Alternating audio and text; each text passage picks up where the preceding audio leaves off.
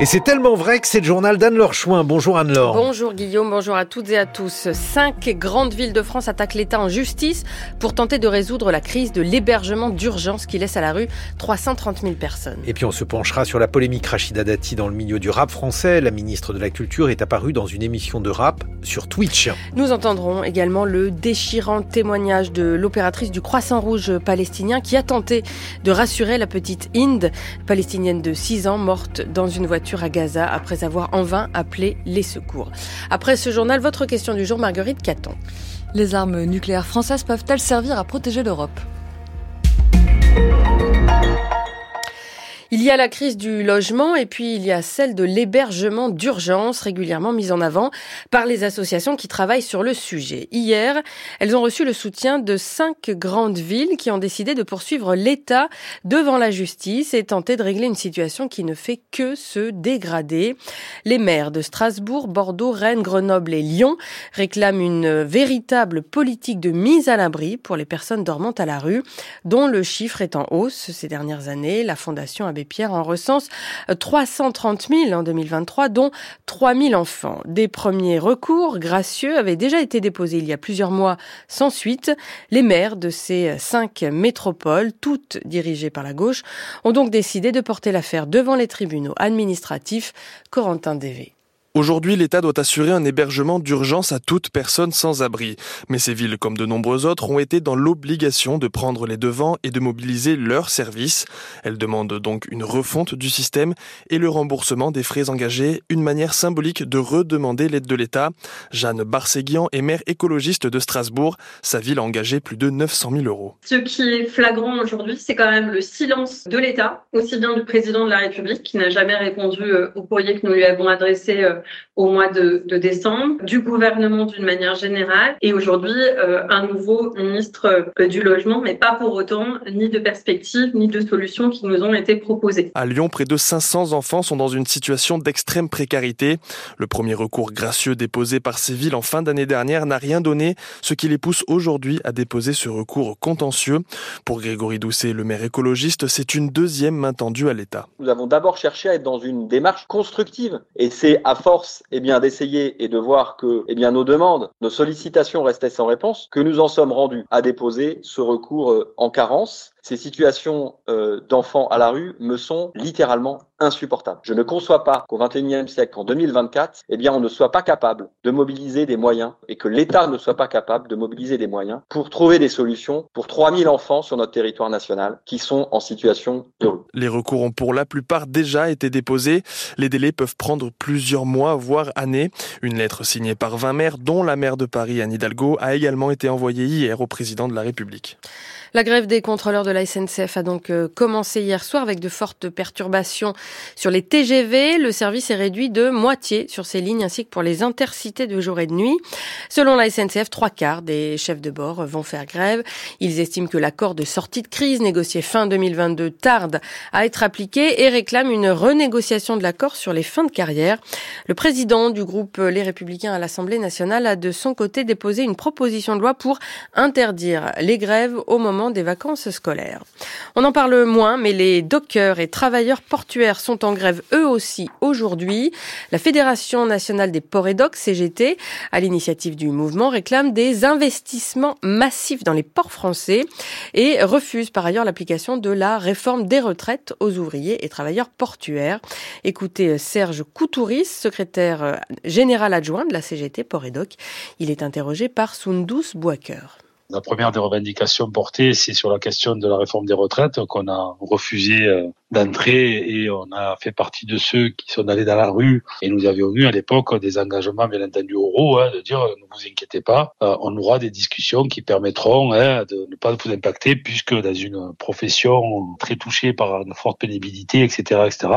Le gouvernement s'est engagé à se mettre autour de la table. Nous attendons euh, d'avoir des discussions, mais en tout cas, à l'heure d'aujourd'hui, aucune discussion n'est ouverte. Et nous resterons déterminés tant que nous n'obtiendrons pas satisfaction de ne pas être impactés par deux ans de travail en plus dans des métiers et professions qui restent très très très pénibles où l'on meurt avant la moyenne nationale.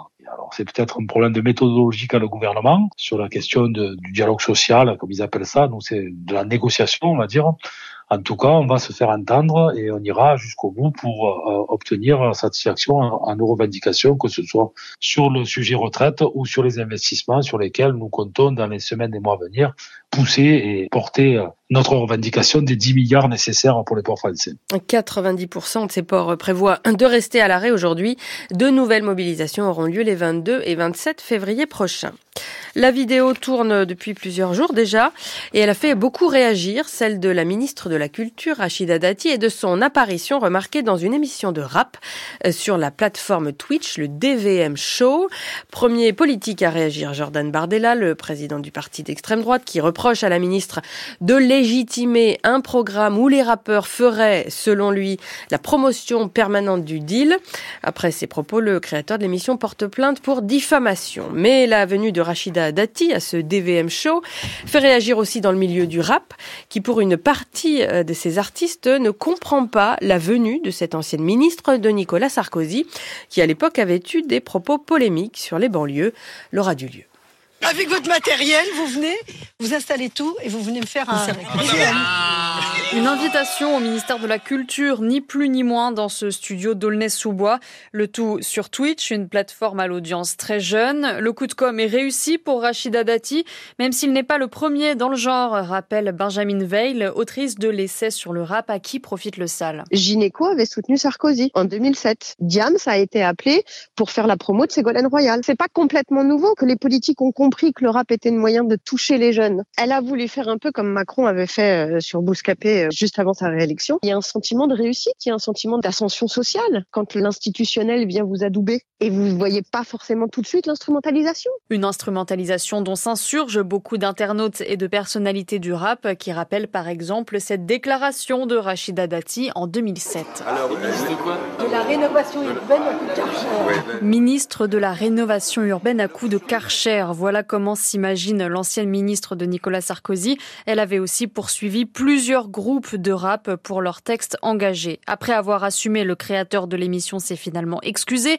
expliquant qu'il ne connaissait pas le passé de Rachida Dati, une dépolitisation problématique selon Benjamin Veil à mesure que le rap se démocratise et s'éloigne donc parfois de ses racines contestataires. Les jeunes s'intéressent de moins en moins à la politique, mais parce que la politique les a énormément abandonnés quand même. Il y a une partie de la jeunesse, et pas que dans les quartiers, loin de là, qui est complètement dépolitisé, qui n'a aucune connaissance politique. Le rap qui a quand même un ADN, qui a un ADN antiraciste, et autour justement d'anti-institutionnel, là pour le coup, le rap s'institutionnalise clairement. Et dans un message sur X adressé aux critiques de l'extrême droite, Rachida Dati affirme qu'un ministère de la culture dont se sentirait exclu des créateurs ne serait pas un ministère de la culture. Elle aura du lieu.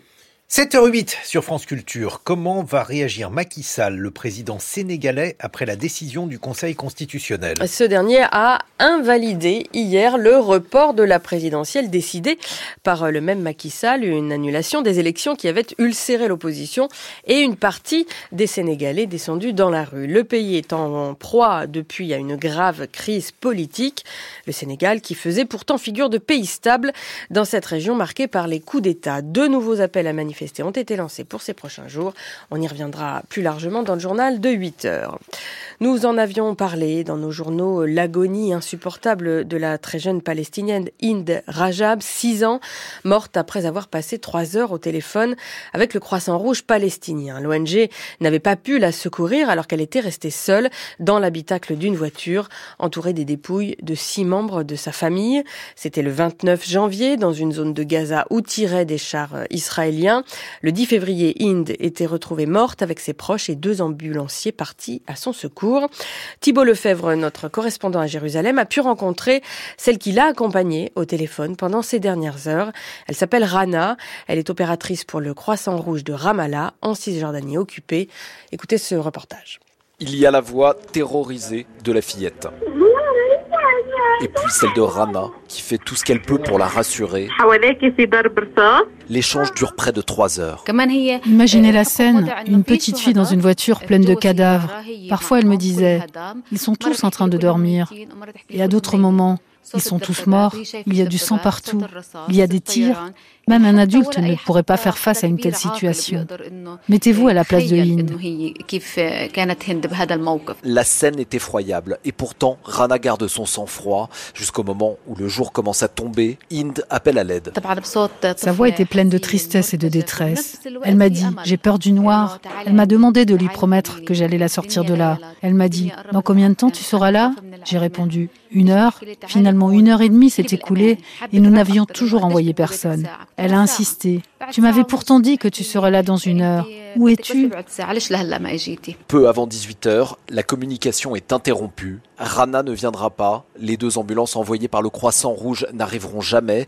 Derrière le bureau de l'opératrice, il y a désormais trois photos. Celle de Hind entourée des visages de deux hommes, Youssef et Ahmed. Ils sont morts le même jour. Ils étaient les derniers secouristes du Croissant Rouge à continuer à aller sauver des vies au nord de Gaza. Et la communauté internationale redouble ce matin ses appels pour dissuader Israël de lancer une offensive à grande échelle à Rafah.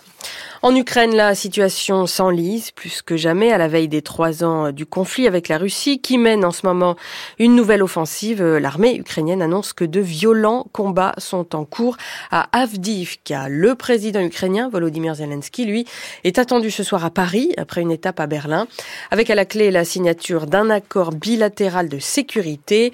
Une façon pour Paris de réaffirmer son soutien à l'Ukraine. Claude Guibal.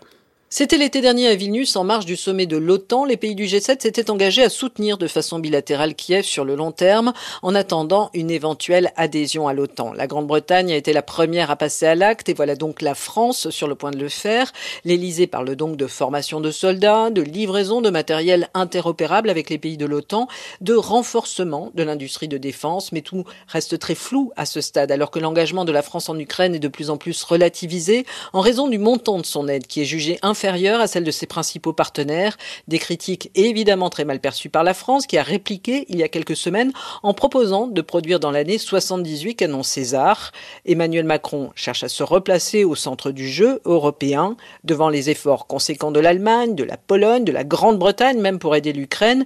Paris doit en effet montrer qu'elle prend la mesure des enjeux, des enjeux de plus en plus critiques alors que la menace d'un retrait de l'aide américaine se profile avec la perspective d'une éventuelle réélection de Donald Donald Trump. Partons enfin dans la plus grande démocratie du monde, malgré les tentations autoritaires du gouvernement de Narendra Modi. L'Inde s'apprête à voter dans deux mois pour ses élections législatives. Et c'est dans ce contexte de campagne que la Cour suprême vient d'invalider le système de financement anonyme des partis politiques qui avait cours jusque-là et qui avait largement bénéficié au BJP, le parti au pouvoir. Dans une décision historique et unanime, ce système opaque des bons électoraux a donc été déclaré inconstitutionnel. Sébastien Farsi, vous êtes euh, notre correspondant à New Delhi. C'est un revers important pour le BJP. Les bons électoraux ont été lancés en 2018 par le gouvernement du BJP pour formaliser le financement des partis politiques et réduire la place du liquide. Problème, ces dons étaient anonymes et seule la banque publique qui les émettait connaissait les noms des donateurs. À travers elle, le gouvernement aussi pouvait obtenir ces informations et faire pression sur les donateurs de l'opposition. Et de fait, le parti au pouvoir du BJP a reçu l'essentiel de ces bons. La Cour suprême a jugé tout ce système inconstitutionnel. Une décision historique, estime l'avocat Sanjay Egde. La Cour suprême a jugé que l'argent des grandes entreprises ne pouvait pas influencer notre démocratie, surtout si c'est fait anonymement. Les juges ont ordonné le remboursement des bons non encaissés et pour les autres, la commission électorale devra publier dans un mois l'identité des donateurs. Cela pourrait révéler le lien souvent dénoncé entre le parti au pouvoir et certaines grandes entreprises, mais ne devrait pas changer radicalement le financement de la campagne des législatives de mai prochain, étant donné que le BJP au pouvoir est déjà largement plus riche que tous ses concurrents. Un mot du temps de ce vendredi en France. Il est à la pluie des Pyrénées aux frontières du Nord et au Grand Est. Ailleurs, alternance de nuages et d'éclaircies. Les températures 6 à 12 degrés ce matin, 11 à 15 cet après-midi sur la plupart des régions, jusqu'à 19 degrés dans le sud-est et encore. C'est la fin de ce journal et la suite des matins de culture Guillaume Erner. Mais tout à fait, Anne-Laure Chouin, avec dans quelques secondes la question du jour de Marguerite Caton. Les armes nucléaires françaises peuvent-elles protéger l'Europe?